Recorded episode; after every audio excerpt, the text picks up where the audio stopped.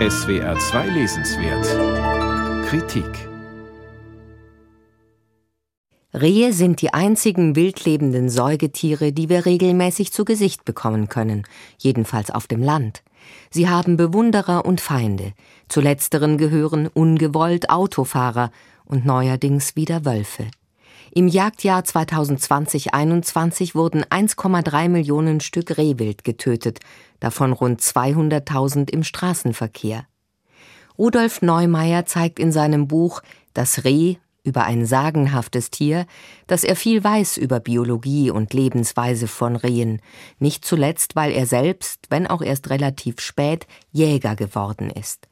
Dabei hat er viel Faszinierendes gelernt und gibt es weiter, unterhaltsam, mitunter witzig, aber auch mit dem gebotenen Ernst.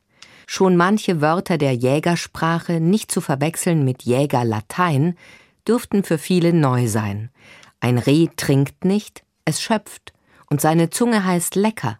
Sein Fell wird Decke genannt, seine Körperteile und sein Tun haben mal explizite, mal geheimnisvolle Bezeichnungen.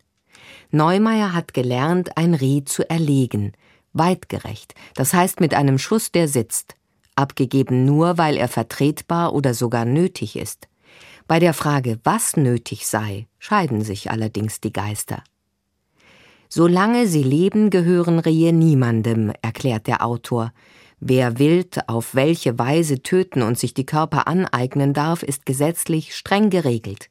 Um diese Regeln wird gestritten, vor allem über Abschusspläne, in denen Jagdbehörden bestimmen, wie viele Rehe erlegt werden müssen.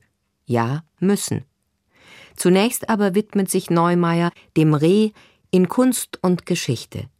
Ein Rehgemälde von Franz Marc hat jeder schon gesehen, und alle kennen Bambi, erst Roman, dann Filmfigur.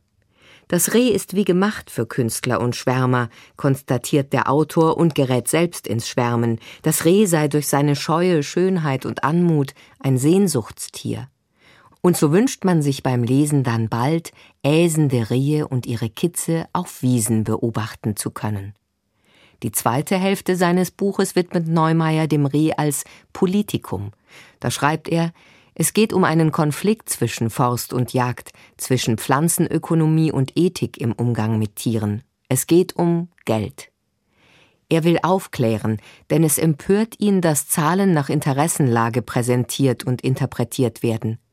Neumeier nennt das problemverstärkenden Populismus und nimmt solche Jäger aufs Korn, die Rehe nicht mögen oder sogar hassen.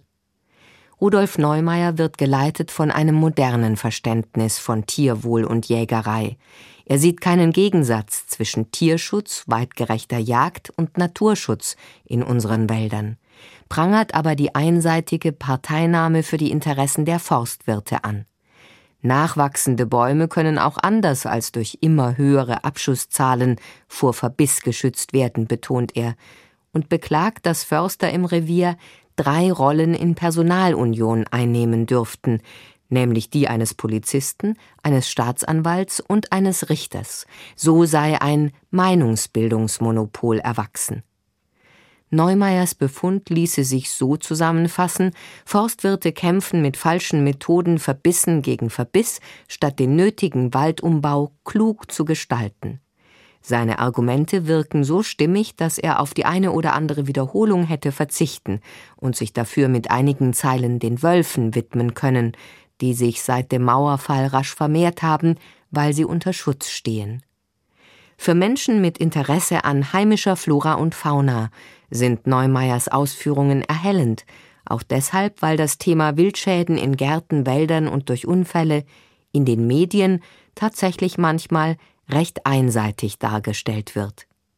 Rudolf Neumeier Das Reh über ein sagenhaftes Tier. Hansa Verlag, 223 Seiten, 24 Euro.